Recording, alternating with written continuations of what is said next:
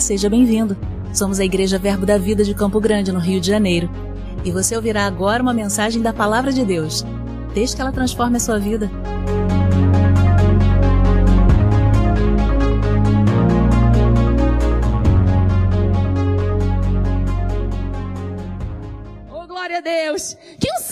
Maravilhosa, meus irmãos, está nesse lugar nessa noite. Não é verdade? Volta aqui, você estava lá no terceiro céu, volta, amém? Temos algo para conversar da parte do Senhor nessa noite. E como é bom o ajuntamento dos santos. Você sabe que o Senhor não nos ajunta sem propósito. Se nós estamos aqui nesse lugar, nessa noite, Deus sabia que você estaria aqui. Deus sabia que era o momento de você estar aqui. Nada pega Deus de surpresa. Então, hoje não pensa naquele que não veio, naquele que você deveria ter chamado. Pensa, eu estou aqui, eu vou receber tudo que o Senhor tem para mim. Amém, irmãos? Nós durante esse mês estamos ouvindo sobre a vida em abundância abundância. E eu estava meditando esses dias. Eu adoro um tema, né? Eu quero agradecer ao pastor, porque eu gosto de tema. e daí ele fala um tema, eu já fico lá, né, irmão? Só, no, só pensando em tudo. E eu estava meditando que vida em abundância, se você parar para pensar, parece que até, parece que pode soar para alguém uma afronta. Falar sobre vida em abundância num mundo caótico como nós vivemos, não é verdade, irmãos? É verdade ou não é? Às vezes a gente vai falar sobre a vida em abundância e vai parecer até uma falta de empatia sobre coisas que estão passando nesse mundo e que nós sabemos que são graves, que nós sabemos que não, não, não, não vamos tirar o lugar e nem de haver compaixão sobre com quem precisa. Você está entendendo? Porque isso é o que Jesus fez, amém? Só que o mesmo Jesus que teve compaixão, que viu pessoas aflitas, que viu um mundo em aflição, ele veio justamente justamente por causa do caos desse mundo. Então, o mundo ele está em caos desde que o pecado entrou no mundo, irmãos. Você sabia disso? Olha a revelação dessa noite. Isso não é que antes lá no Éden não tinha noticiário. Ok? Não tinha. Mas assim que a desobediência abriu a porta para o pecado, começaram, irmãos, todas as coisas que trazem, né? É, todas as injustiças, todas, todas, é, todas as tristezas, todos os cartos e abrolhos, né? Tudo aquilo que não está conforme a vida de Deus, ou conforme a vida em abundância de Deus, começou desde então, por causa da porta da desobediência aberta pelo pecado. Mas sabe que quando nós falamos de vida em abundância, não é para afrontar, não é para, não é para dizer, né? Olha, tem essa vida e você não está vivendo ela. Não é para dizer, é possível que você viva essa vida também. Você deseja, você quer. Existem coisas nesse mundo caído e de fato elas não se parecem com Deus, porque a Bíblia diz que o mundo todo ao nosso derredor, ou ao nosso redor, está debaixo do poder do maligno. Em outras versões diz que o mundo jaz no maligno. Mas você não é do mundo, meu irmão. Eu não sou do mundo. Jesus, quando ele ora a oração sacerdotal ali em João 17, ele está ali dizendo ao seu pai: Olha, eu estou indo, eu completei a obra que o Senhor me enviou para fazer. Agora, pai, guarda-os em teu nome. Aleluia! Amado, essa é uma noite para você crer que você é guardado pelo poder de Deus. Sabe, o caos do mundo não pode trazer um medo sobre a igreja, no entendimento de que ou a vida que eu recebi deve, tem que ser maior do que aquilo que está no mundo, ou eu que estou fazendo aqui. Você concorda? Sabe, esses dias eu estava orando com a minha filha, nós oramos toda vez que nós saímos, e eu estava orando, vamos orar, filha, e agradecer pelos anjos do Senhor acampados ao nosso redor, nos guardando, nos protegendo. Eu sempre digo isso. E aí um dia ela falou, acampado é igual acampamento, mãe? Tipo assando marshmallow. Porque na cabeça, eu falo tanto que os anjos estão acampados ao nosso redor. Você fala isso também, irmão? Que os anjos estão acampados? Só que olha como ela recebeu aquilo. Ela entendeu que o anjo ele não está vindo, não está indo, ele está acampado. Ele está confortável ao meu redor, a, a ponto de assar uns marshmallows. Você entendeu?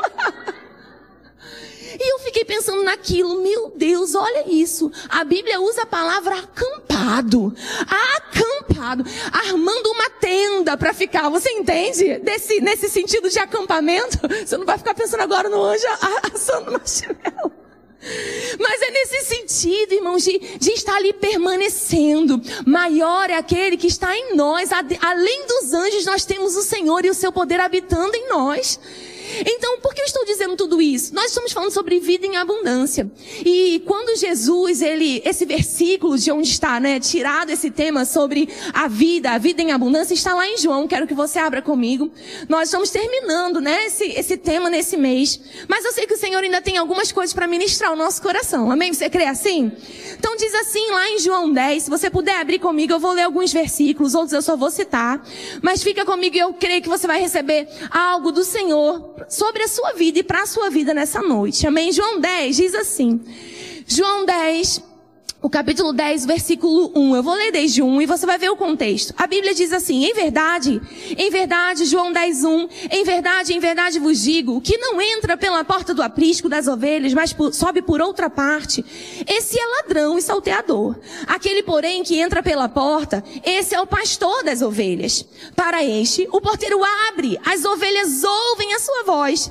Ele chama pelo nome as suas próprias ovelhas e as conduz para fora. Depois de fazer sair todas as que lhe pertencem, vai adiante delas e elas o seguem, porque lhe conhecem ou reconhecem a voz. No 5 diz, mas de modo nenhum seguirão um estranho. Antes fugirão dele, porque não conhecem a voz dos estranhos. Jesus lhes propôs essa parábola, mas eles não compreenderam o sentido daquilo que lhes falava. Jesus, pois, lhes afirmou de novo, em verdade, em verdade vos digo, eu sou a porta das ovelhas.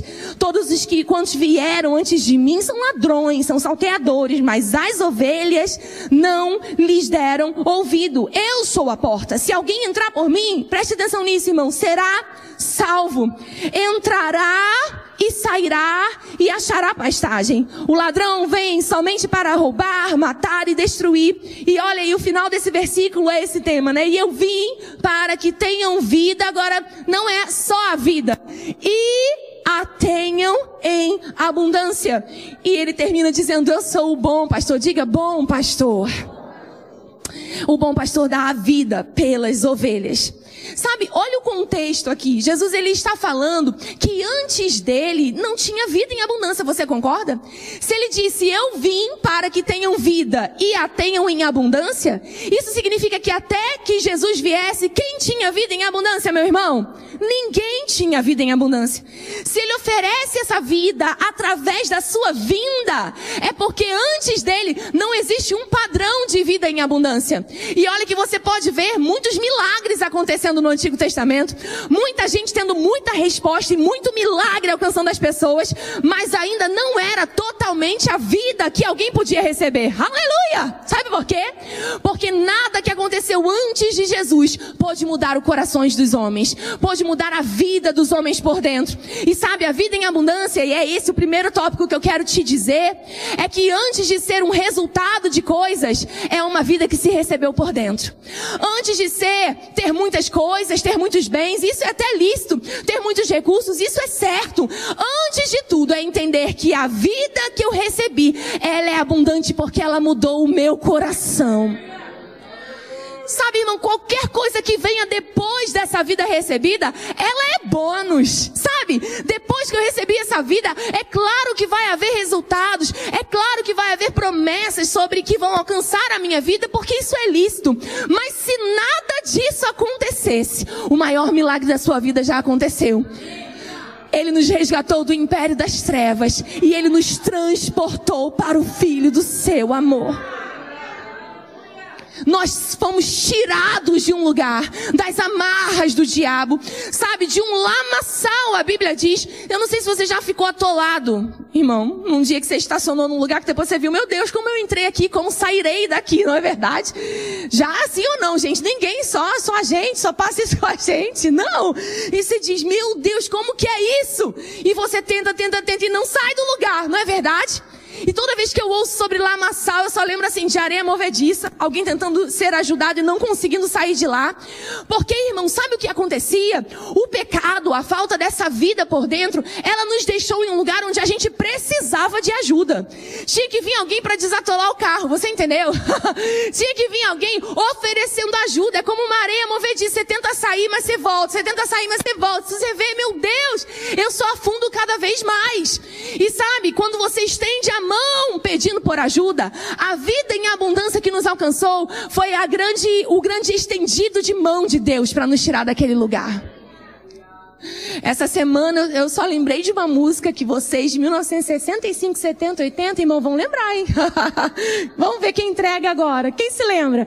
Quando Jesus estendeu. Ah, olha aí, irmão, olha aí, pastor, olha aí a demanda desse, desse público. Quando ele estendeu a sua mão para mim. Não era isso? Eu era pobre perdido sem Deus, sem Jesus, quando Ele estendeu a sua mão para mim. Meu Deus, que coisa, hein? que coisa, hein? Mas olha isso, eu fiquei pensando, meu Deus, de fato, foi um grande estendido de mão de Deus. Eu não conseguia sair de lá sozinho. Aleluia! Tinha que alguém empurrar aquele carro, entendeu? Tinha que alguém estender a mão para me tirar daquele lamaçal. E sabe, Deus, irmãos, ele não, ele não ficou de braços cruzados, olhando a humanidade se afundar naquela falta de vida. Não, ele enviou a vida. Ele enviou o verbo. O verbo estava com Deus. O verbo era Deus. E o verbo se fez carne. E agora essa vida em abundância está sendo oferecida pela própria vida. Eu vim para que vocês tenham vida. A vida veio para oferecer vida. Meu Deus!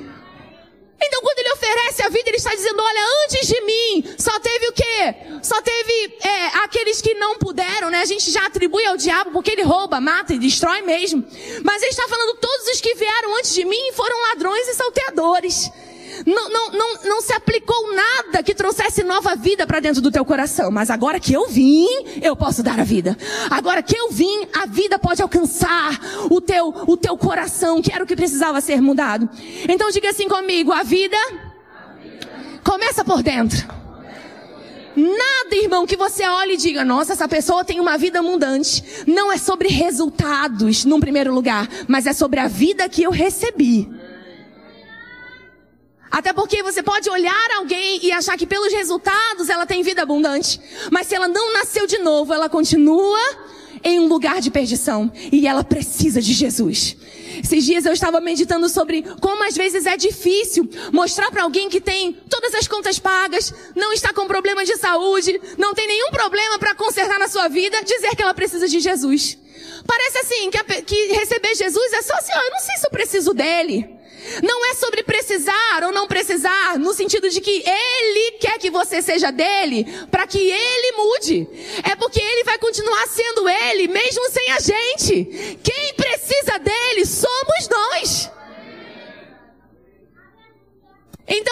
existe algo em mim que eu não posso fazer sozinho. E eu preciso dele.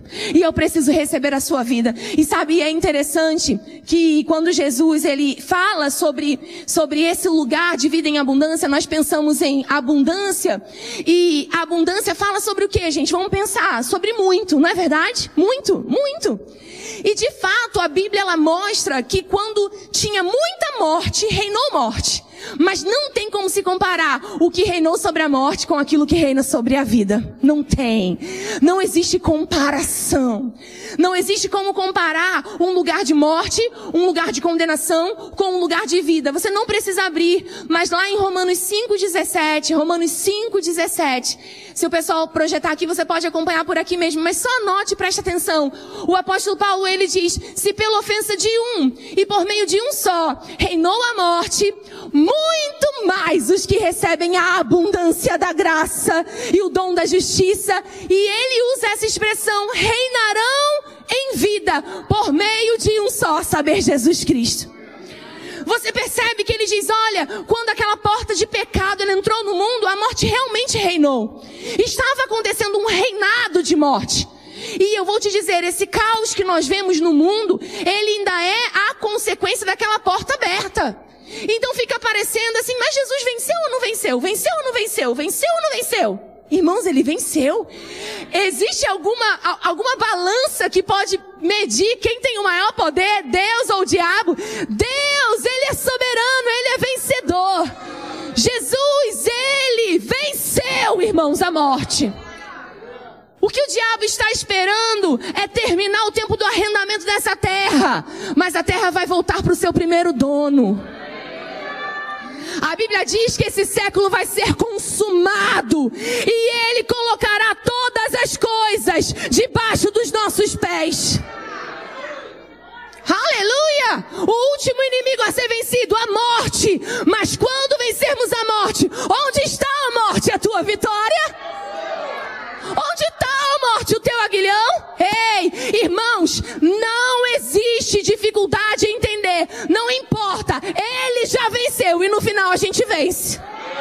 Aleluia! Não olha para as coisas desse mundo e se pergunta onde está Deus, porque não está acontecendo nada. Não, irmãos, esse mundo vai ser, esse século vai ser consumado. Tem um tempo para tudo isso terminar. O diabo sabe que ele será julgado e ele receberá de acordo com aquilo que faz. Você sabe que não há redenção para o diabo? Não há como o diabo vir no apelo e aceitar Jesus? Ô, gente, vocês podiam até ficar felizes com isso, né? Não tem ninguém com compaixão, não, dele não, dele não precisa, amém? Não tem como, irmão, não existe redenção. Agora vai haver um julgamento de obras iníquas, de trevas.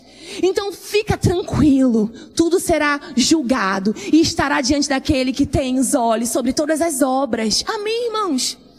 Por que eu estou dizendo isso para você? A Bíblia diz que houve mesmo e está reinando morte.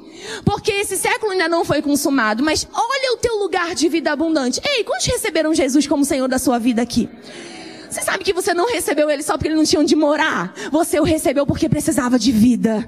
E quando você o recebeu, a vida encheu o teu coração. Aquele que crê em mim, e, e, a Bíblia diz, né? Ainda que morra para sempre viverá. Por quê? Porque agora está vivo. Se morre, segue vivo, vivinho, vivo, vivo, vivo, trivivo. Amém? Porque ainda vai receber um corpo novo. Olha isso aí, irmão. É muita vida. É muita vida. Aleluia.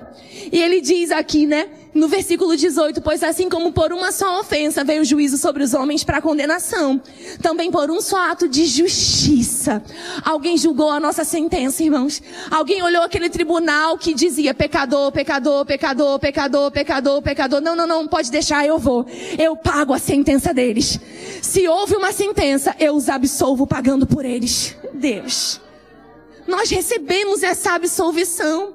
É como se ele olhasse e dissesse morte, morte, morte, morte, morte, pecador, pecador, pecador. Quando ele vem oferecer a vida, dando a sua vida. Você terminou lendo comigo, bom pastor, dá a sua vida pelas ovelhas. O que ele está falando, irmãos? Ele está falando da vida que ele pagou para nos entregar. Ele está falando da sua morte em pagamento pela nossa vida, pela nossa justificação, pela nossa redenção. E sabe, irmão, não se acostuma de ter recebido esse presente. Porque pode ser que a gente seja salvo e ande como qualquer pessoa. Se a gente não entende o, o, tamanho do presente que a gente recebeu, a gente pode andar aquém daquilo que de fato recebemos. Então não se acostuma assim, ah, sou salvo, pelo menos eu não vou para o inferno. Não, não é essa vida que Jesus conquistou pra gente. Não é isso. É a vida em abundância de Uau, eu estava morto, mas ele estendeu a sua mão para mim. Eu agarrei a sua mão. Ele me tirou daquele lamaçal. Eu estava afundando em delito e pecado, mas ele me trouxe para um lugar onde eu reino em abundância. Onde a vida que um dia eu não tinha recebido agora abunda em mim, agora está em mim. Agora eu não tenho falta, agora eu não tenho escassez.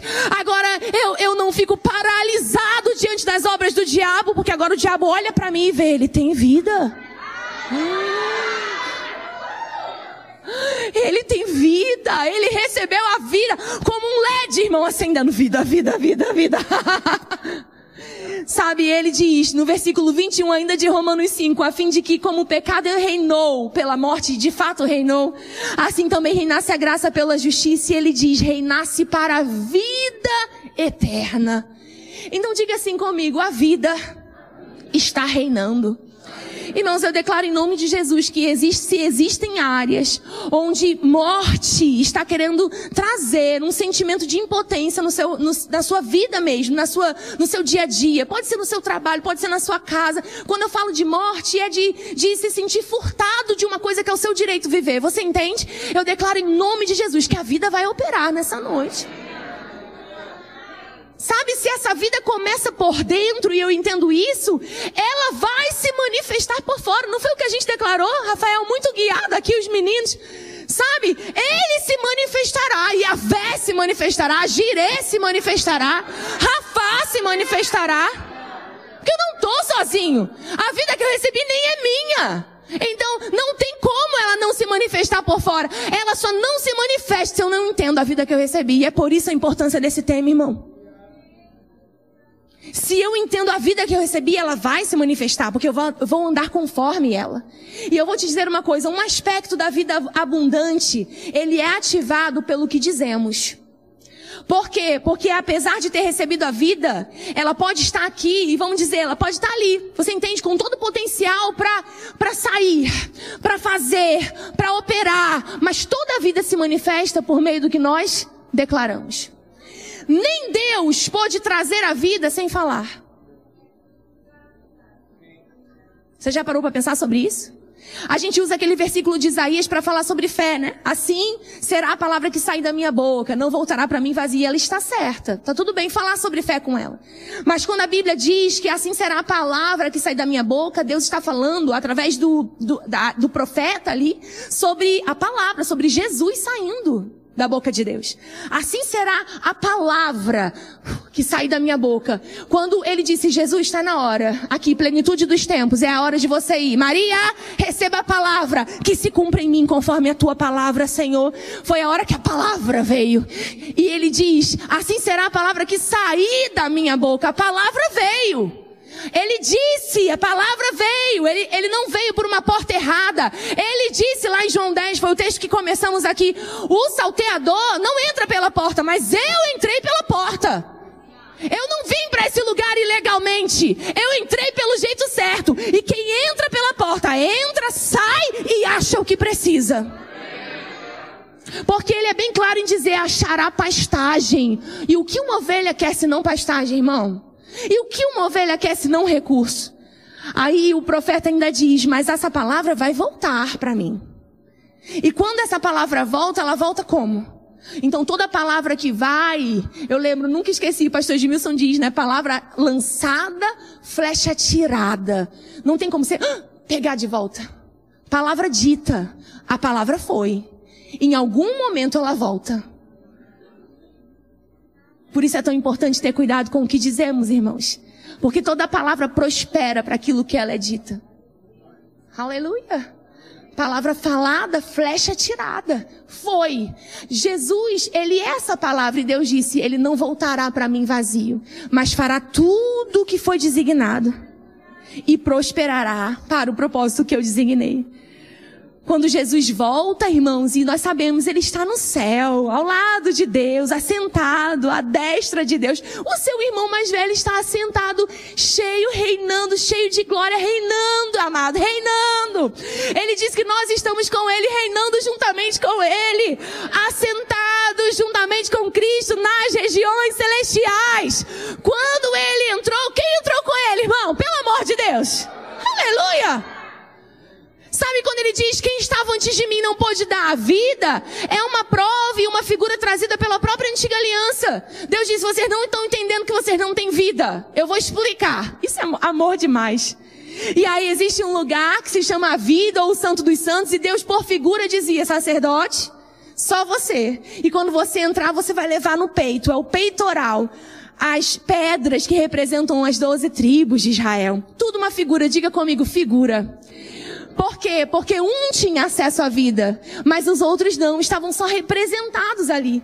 A Bíblia diz que no dia da expiação esse sacerdote tinha acesso àquele lugar de vida, o santo dos santos. Então, a Bíblia figura, ou isso é uma figura para nós, que quando Jesus ele entrou no santo dos santos, como aquele sumo sacerdote, eu não podia entrar lá.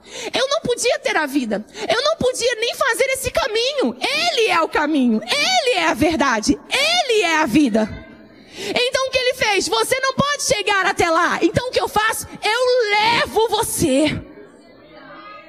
E quando o sumo sacerdote ele entrava com aquelas pedras e finalmente chegava no Santo dos Santos, isso era uma voz profética. Vai vir um dia onde um sumo sacerdote vai carregar você para dentro da vida. Você não pode estar lá, mas quando eu fizer o que eu fizer, eu vou levar você junto comigo. É por isso a oração de Jesus, a sacerdotal, Pai, que eles me amem, que eu os ame, que o Senhor, e que eles entendam que o Senhor me ama como os ama. E para que sejam um em mim, um em ti, nós em todos, amém, glória a Deus. Mó conjugação verbal, todo mundo junto. Ele não fala assim, ele diz, para que sejamos um, tu e, e eu, e, e, eles em mim, e, e nós em ti. É todo mundo junto agora, amado. Olha o lugar onde nós estamos. Aleluia! Sabe, é impressionante quando nós entendemos, irmãos, que se essa vida ativada, ela pode trazer respostas, nenhum lugar por onde passarmos vai ficar como está. Nenhum. Você vai se recusar a deixar um ambiente como ele estava antes que você chegasse. Aleluia! Aleluia! No que depender de você, no que depender daquilo que você já entendeu sobre o que recebeu. É claro, irmãos, que nós não podemos infringir livre-arbítrio. Existem pessoas que realmente não vão crer. Hoje mesmo eu estava pensando sobre isso, né? Apesar de Deus querer que todos os homens sejam salvos, nem todo mundo vai ser. Por quê? Porque a pessoa tem que querer. E apesar de que Deus também queira, no mesmo versículo, Paulo escreve a Timóteo que todos cheguem ao pleno conhecimento da verdade, nem todo mundo vai chegar. Não é verdade? Porque crescer dá trabalho. Aleluia. Porque olhar e dizer assim, é, Satanás, está escrito, dá trabalho, porque eu preciso saber o que está escrito. Aleluia. E talvez a falta de entendimento de que a vida eu recebi, o potencial está ali, mas eu preciso fazer a minha parte no sentido de eu preciso crescer. Faça com que a gente questione coisas sobre Deus que não era para ele estar fazendo, era para a gente estar fazendo. Kenneth Reagan fala, né? 50% das orações que fazemos é pedindo para Deus fazer algo que ele já fez. E os outros 50? Pedindo para ele fazer algo que ele nos mandou fazer. Deus, porque o Senhor não faz isso? Ele diz, mas eu já fiz. E os outros 50, Senhor, faça isso, mas eu já te mandei fazer. Ou seja, quem poderá nos defender, não é verdade? Diga assim, não tem desculpa, diga aí. Amém, não tem desculpa. Sabe, eu estava meditando que Jesus deu o exemplo, e eu não vou ler tudo, mas eu, eu peguei alguns exemplos dele reinando sobre coisas a própria vida reinando sobre as coisas do caos desse mundo. A primeira coisa sobre, eu vou chamar de coisa mesmo, é o coiso, né? A primeira, a primeira circunstância que nós podemos avaliar Jesus reinando a vida em abundância foi sobre o próprio diabo, irmãos. A Bíblia diz que na tentação de Jesus ele vem e ele traz muitas informações querendo tirar Jesus daquela posição que ele se encontrava de filho de Deus. E sabe, eu anotei aqui algo, se você quiser anotar, está lá em Mateus 4, capítulo 4, versículo 8 ao 11. Eu só vou ler ler 8. Então diga assim, reinar é sobre o diabo. Aleluia! Sobre o diabo. Ninguém que recebeu vida e mudança tem que ter medo do diabo, irmão. Aleluia, Jesus. Tem gente falando D, o D, para não falar o nome inteiro. não, tá tudo bem. Eu só escrevo de minúscula, porque eu me recuso a colocar letra maiúscula. Não é não, pastor? Se eu for digitar é diabo, é com D minúsculo, ok? Não coloco, não é nome próprio para mim. Aí alguém pode falar, meu Deus, não fala assim, né? Ele tem poder, a Bíblia não diz? Tem. Diz que existe um poder do iníquo. Mas, irmão, quem vai comparar o poder de Deus, o Todo-Poderoso, com aquele sobrenatural que é o que Satanás pode fazer? Não, irmãos. Não existe comparação. A Bíblia diz que nós não devemos ignorar os seus ardis, de fato. Mas maior é aquele que está em nós do que aquele que está no mundo. Irmãos, eu sou de uma época onde pessoas endemoniadas, elas eram trazidas porque as pessoas me ora você, ora você, ora você. Eu ficava, sei lá se eu oro e vem para mim, eu não sei se vem para mim. E eu via, irmãos. E aí você pode dizer, puxa vida, você está falando disso, né? Sim, porque foi o que eu vi. Eu não estou julgando a pessoa. Estou, eu, eu estou falando sobre aquela circunstância que veio. É claro que cada um anda conforme a fé que recebeu. E hoje, provavelmente, essa pessoa pode estar expulsando uma legião, não é verdade, irmão? Porque todo mundo pode crescer. Mas o que eu quero quero dizer com esse exemplo é que isso vinha por causa de um medo, de não saber quem Deus é, quem você é e quem o diabo é. Aleluia! Mas você sabe que o diabo sabe quem você é? Aleluia! Mas ele também sabe se você sabe quem você é. Você entendeu? Ele sabe quem você é, mas ele também sabe se você sabe quem você é. E aí está toda a diferença. A Bíblia diz que ele está ao derredor, buscando a quem possa tragar. Significa que ele está analisando, ele não traga qualquer pessoa, irmão. Aleluia! Ele não traga qualquer pessoa, ele está assim, ixi, aquele ali está cheio do poder de Deus. deixa eu fugir, deixa eu fugir. Areta, isso é bíblico? É. Jesus disse, está escrito, está escrito, está escrito, está escrito, está escrito. E é em Mateus 8, 4, 8 que ele diz, né? Então levou o diabo, Mateus 4, 8, ao monte muito alto, mostrou-lhe todos os reinos do mundo, a glória deles, e disse, tudo isto te darei se prostrado me adorares. Como Jesus venceu isso, então Jesus lhe ordenou, ordenou no 10, retira-te, Satanás, porque está escrito. Agora preste atenção, a Bíblia diz no versículo 11 de Mateus 8, com isto, o deixou o diabo, eis que vieram os anjos e o serviram. Então existe uma maneira do, do diabo deixar, irmãos, o lugar. Você está entendendo? Existe uma maneira dele deixar um ambiente livre. É pelo que eu estou dizendo. É pelo que eu estou falando. Aleluia! Você sabe que ele não é onipresente. Tem Deus dentro de você e os anjos acampados, lembra? Acampados. Não é sobre isso, amado. Eu estou falando sobre um discernimento de um lugar onde você pode chegar e perceber, esse lugar aqui está pesado. Existe algo que vai mudar porque eu cheguei. Você, você entende, irmão? E ter esse discernimento, ei, maior é o que está em mim, é para não temer. É dizer, está escrito, está escrito. Sabe, irmão, quando frita peixe, a gente estava tendo essa conversa ontem lá na reunião, né, sobre fritar o peixe, lembra? E a gente fala, fritou peixe aqui, por quê? Fica um cheiro, não fica? Você percebe que existem lugares que você entra e parece que o diabo está ali, ó. Que existe aquela opressão, que existe aquela tristeza. Agora, amado, o Senhor está olhando para nós e, e perguntando para cada um de nós nessa noite: o que fazemos com a vida que recebemos? A, a tristeza precisa saltar de alegria. Nem que seja pela fé, irmão. Amém, Jesus. Glória a Deus. Fiz igual o pastor Band agora. Amém, Jesus. Não é verdade, irmão? Porque ou a gente coloca essa vida para funcionar ou a gente vai fazer outra coisa. Mas essa vida é real. Essa vida funciona. E ele diz, deixou Satanás. Eu me lembrei do versículo que diz, sujeitai-vos, pois, a Deus. Como eu me sujeito a Deus, irmãos? Está lá em Tiago. Eu me sujeito a Deus, me sujeitando à sua palavra. Me sujeitando àquele, àquilo que ele disse sobre mim. Me sujeitando à sua vontade sobre a minha vida. Ele diz, sujeitai-vos a Deus. Resisti ao diabo e ele fugirá de vós. Como eu resisto? Eu resisto, amado, pelo escudo da fé. Eu resisto falando a palavra. Eu resisto entendendo que essa vida é de fato, é real. Um outro ambiente onde Jesus reinou, né? Além de reinar sobre o diabo. Você sabe que Jesus ele reinou sobre enfermidade? Você sabe, irmão, que a gente pode ser salvo e ficar acostumado com sentir dor de cabeça toda hora? Só uma dor de cabeça, só uma dor de cabeça. E aí já pegou, querida, de estimação já deu nome para ela. Não, irmão. A gente deve chegar a um ponto de não aceitar nada que não convém. E estamos ministrando, ministrando juntos para nós essa noite, amém? Que passou por mim primeiro. Por quê? A gente não precisa se acostumar, amado. Se a gente quer orar sobre coisas grandes, né? Para que curas maiores aconteçam, vamos começar a exercer essa vida em abundância em coisas menores na nossa vida. Vamos começar a aprender a lidar com uma dor de cabeça. Ei, essa dor de cabeça, ela é ilegal onde a vida está.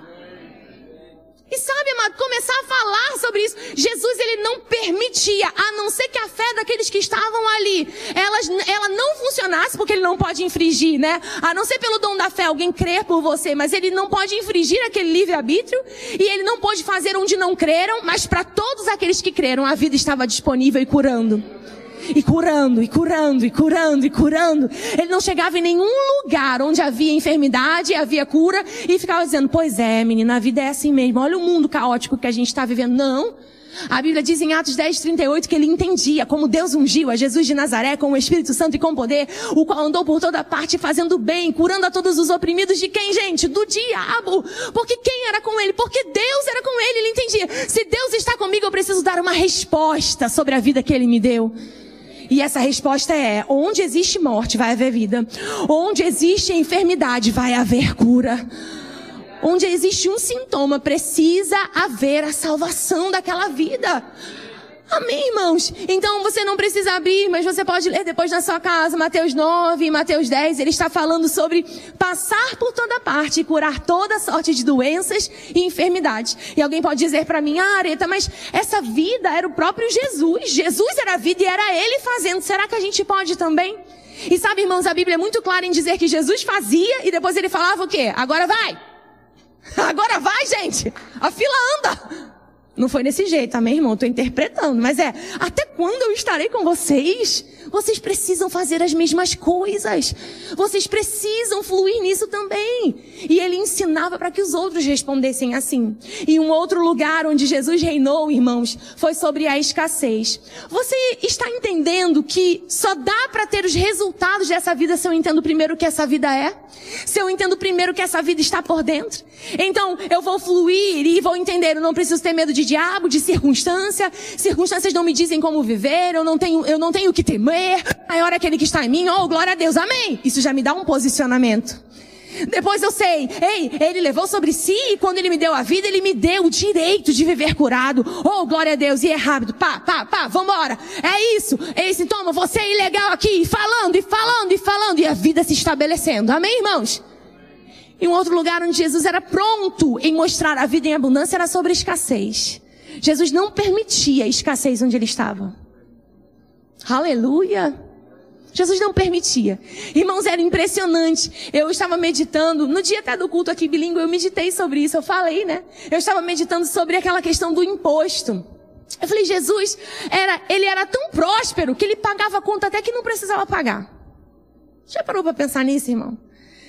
Ele pagava a conta até que não precisava pagar. Eu falei, é um nível de, de, de entendimento de que não haverá escassez onde eu estou, que é, ah, tudo bem, eu pago, não tem problema não. Pago até duas vezes se for preciso, porque eu sou próspero, entendeu, irmão? É a gente está dividindo a fatia de pizza, misericórdia, dizendo você comeu três, você paga mais. Pelo amor de Deus, irmão. Diga não, amém. Ou então vou pro rodízio, está valendo 39, mas eu vou fazer valer os 30. Não, não, irmão. É errado, não é, pastor? É errado. Vai continuar tendo pizza até que, que estejamos lá, meu irmão. Não sei se lá vai ter. Fica tranquilo, não precisa comer tudo de uma vez.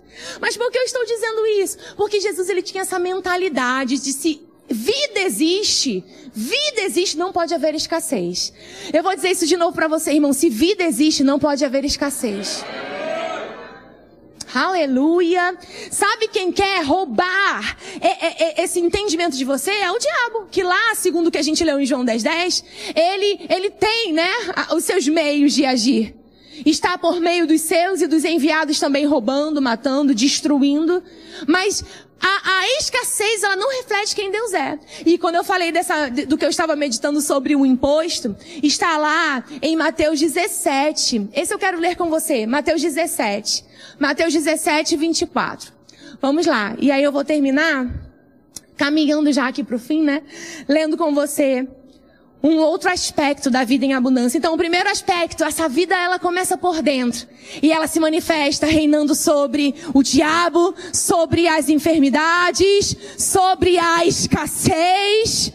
Amado, declara vida a partir de agora. Chega na tua casa, amado, e começa a declarar conforme a vida que você recebeu. Amém. Não fique esperando, mas Deus já fez. E o que você está fazendo? Libera essa vida falando fala, está escrito. E em Mateus 14, Mateus 14, o capítulo 14, o versículo, perdão, 17, né? Primeiro 17, Mateus 17, Mateus 17, 24, diz assim: Tendo eles chegado em a Cafarnaum, dirigiram-se a Pedro, os que cobravam o imposto das duas dracmas, e perguntaram: Não paga o vosso mestre as duas dracmas? O versículo 25 diz: Sim, respondeu ele. Ao entrar, Pedro falou, né? Sim. Ao entrar Pedro em casa, Jesus se lhe antecipou dizendo: Simão, que te parece? De quem cobram os reis da terra impostos ou tributos? Dos seus filhos ou dos estranhos? Respondendo Pedro, dos estranhos, Jesus lhe disse: Logo estão isentos os filhos, ou seja, ele poderia não pagar. E tem toda uma questão histórica aqui, tá, irmãos? Você depois pode ler, em Bíblias de estudo você tem os, todas as explicações porque ele poderia não ter pago aquele imposto. Mas sabe qual é a questão? Ele entendeu, se eu não pagar eu escandalizo. E Deus quer que você pague as suas contas. Oh, aí, gente. Só três pegaram a revelação, hein? É bom pagar conta. É lícito pagar conta. Esses dias eu vi assim, seja um boleto. Um boleto sempre vence.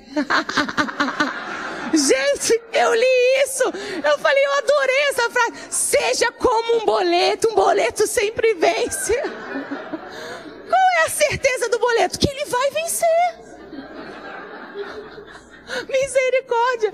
Falei, bom, tá aí, né? Se for para se identificar, pensa, eu vou vencer em tudo. Mas sabe, irmão, por que eu tô falando isso? Porque isso também dá testemunho da vida de Deus em você. Deus não nos criou num ambiente de, de escassez. Pelo contrário, nós só nascemos depois que tudo que a gente ia precisar para viver estava pronto. Estava conversando, né, Carol, sobre a Linda. Ela não vai deixar para resolver nada sobre isso depois que a Linda nascer. Já está sendo planejado. Já tem fraldinha lá, já tem tudo. Por quê? Não vai deixar a menina... Amém, Jesus, amém. Porque não vai dar para esperar nascer para descobrir, ah, eu não tenho roupa. Não! Porque a gente entende que, que precisa ser provido naquele nascimento. E como foi que Deus fez a gente? Depois que Ele fez tudo o que a gente ia precisar, Ele disse, agora eu posso fazer o homem. Façamos o homem a nossa imagem. Conforme a nossa semelhança. Então o homem não tinha falta de nada, não havia escassez no Éden, irmãos. E não vai haver escassez na tua casa. Aleluia. Aí Jesus disse no versículo 27, mas para que não os escandalizemos, vai ao mar, Pedro, olha isso aqui, irmão. Lança o anzol, e o primeiro peixe que fisgar, tira-o, e abrindo-lhe a boca acharás um estáter toma-o e entrega-lhes por mim e por ti. Aí muita gente vai usar esse versículo para dizer, Deus usou o que Pedro sabia fazer, é da sua profissão que vem o recurso. Eu super concordo, irmão, que Deus ele, ele usa o trabalho da nossa mão para trazer bênção e recurso para nós, amém? Só que você entende que se não fosse a força do Senhor sobre nós, a gente nem abrir os olhos abriria, irmãos. Então nós não temos nada que não tenhamos recebido, tudo é dele, tudo é por ele, tudo é para ele. E, e, aqui, mais do que usar a profissão de Pedro para trazer uma bênção e poder pagar uma conta, eu vejo, amado, a certeza de que vai ter. Porque Jesus disse, vai e pega. E o primeiro que você pegar, eu, sabe que eu pensei essa tarde ministrando sobre isso? É uma vida onde a gente vai ficar tentando menos para acertar. A gente já vai acertar mais. Aleluia. Você recebe essa palavra, irmão? Aleluia! Porque a gente não tem tempo para ficar tentando, não foi esse peixe, não foi esse peixe, não. Ei, é o primeiro que eu pegar, vai estar tá lá o que eu preciso. Abre a boca, dá por mim. Ou seja, quem está ao meu redor também vai ter conta paga. Porque você entende? Ele não pagou só dele. Ele falou, Pedro, a gente não vai escandalizar ninguém. Dá por mim, dá por você. Tudo pago. Amado, ele não era, ele não, ele não, ele não ficava sem confrontar escassez. Os meninos lá na multiplicação dos pães chamaram ele, né? Senhor, despede, despede. É muita gente. Cinco mil. Sem contar a mulher e as crianças, que tem criança que dá três homens, Senhor. Manda esse povo embora. Pelo amor de Deus. Só que eu amo quando Jesus diz, ele fala assim, não, vocês não precisam despedi-los. Pelo amor de Deus, irmãos. Você entendeu que ele devolveu para você? Ele diz, não, a gente não precisa despedi-los. Dai vocês mesmos de comer trazendo para nós o entendimento de que onde você está tem que ter provisão. Aleluia! Eu já quero chamar o Ministério de Música aqui. Deixa eu te dizer uma coisa, irmão. Um outro aspecto dessa vida em abundância, como você leu já em, lá em João 10. Ele disse, eu vim para que tenham vida e a tenham em abundância, mas ele disse, as ovelhas reconhecem a voz do seu pastor. Um outro aspecto dessa vida é ouvir a voz do pastor. Porque eu posso ter recebido a vida em abundância, mas não ouvir as instruções do pastor. E muito do que eu não vivo de resultado de uma vida em abundância pode ser por não estar ouvindo as direções do pastor para nós. Você está comigo, amado? E o Senhor trouxe para mim fortemente esses dois aspectos de uma vida por dentro que se manifesta por fora, arrumando e ajustando tudo aquilo que não está conforme essa vida.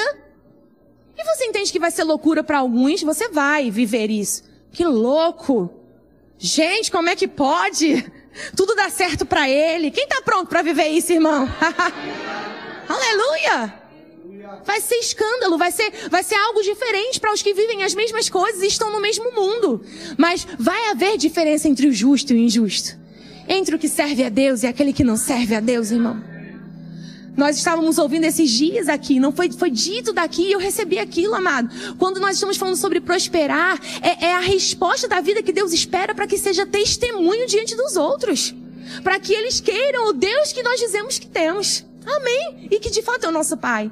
E quando ele diz, as ovelhas conhecem a voz do seu pastor. Ele conhece o nome de cada um. Ele chama pelo nome. Olha que maravilhoso. ele não chama no bolo. Ele não diz assim, ovelhas. Ele sabe o nome de cada uma. Ele sabe o que cada uma precisa. Só que a questão é, além de chamar cada uma pelo nome, porque ele disse, eu chamo cada uma pelo seu nome. Você pode ouvir o seu pastor chamando você pelo seu nome nessa noite? Então eu sei que eu estou com vocês aqui, mas agora eu estou sozinha aqui. Ele está dizendo Areta. Então ele está dizendo Diogo, ele está dizendo Pastor Delves, ele está dizendo Simone. Ele está chamando você. Aleluia.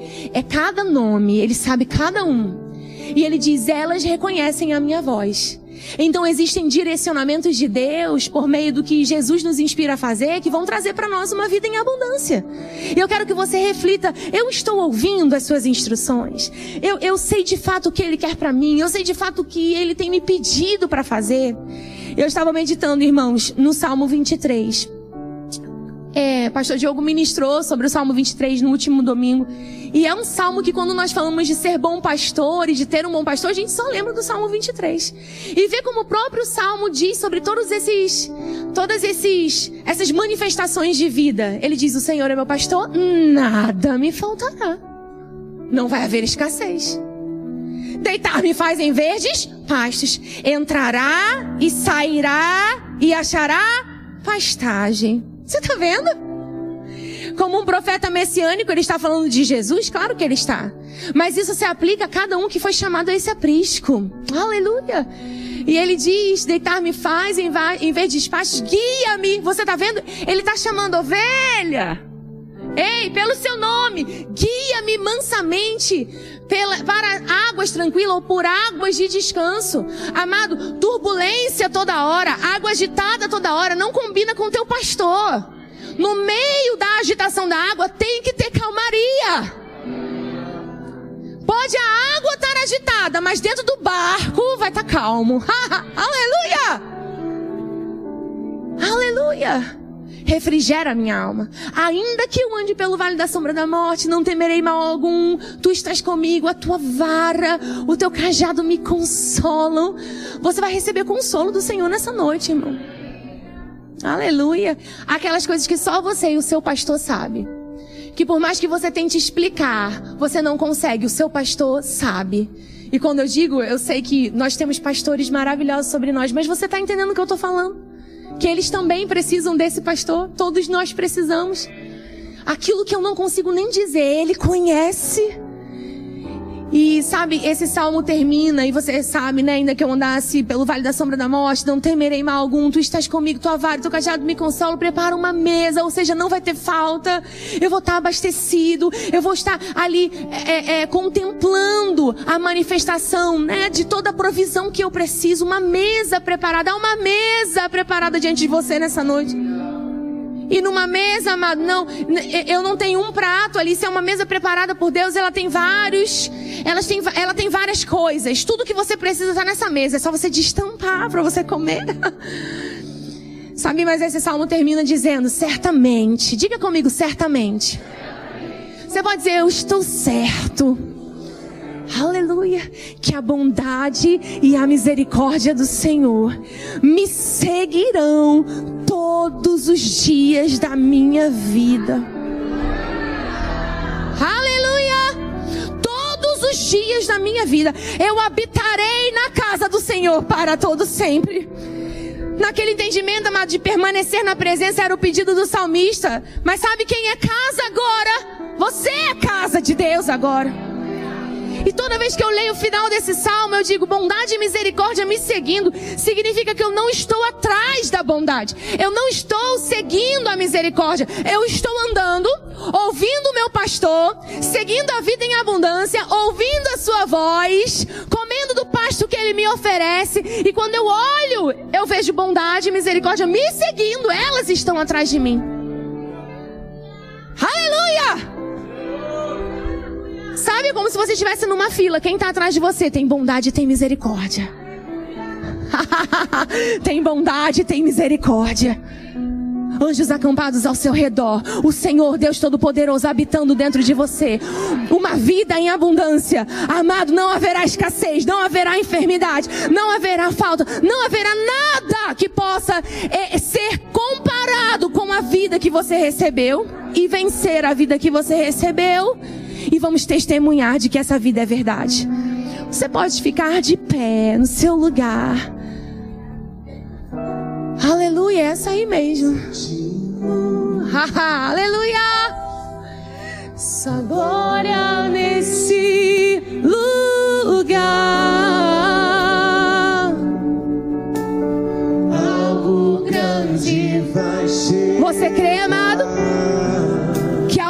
Grande pode te alcançar. Movemos o Aleluia! sobrenatural. Como você move, irmão? Falando, fala, fala. Sentimos tua glória neste lugar.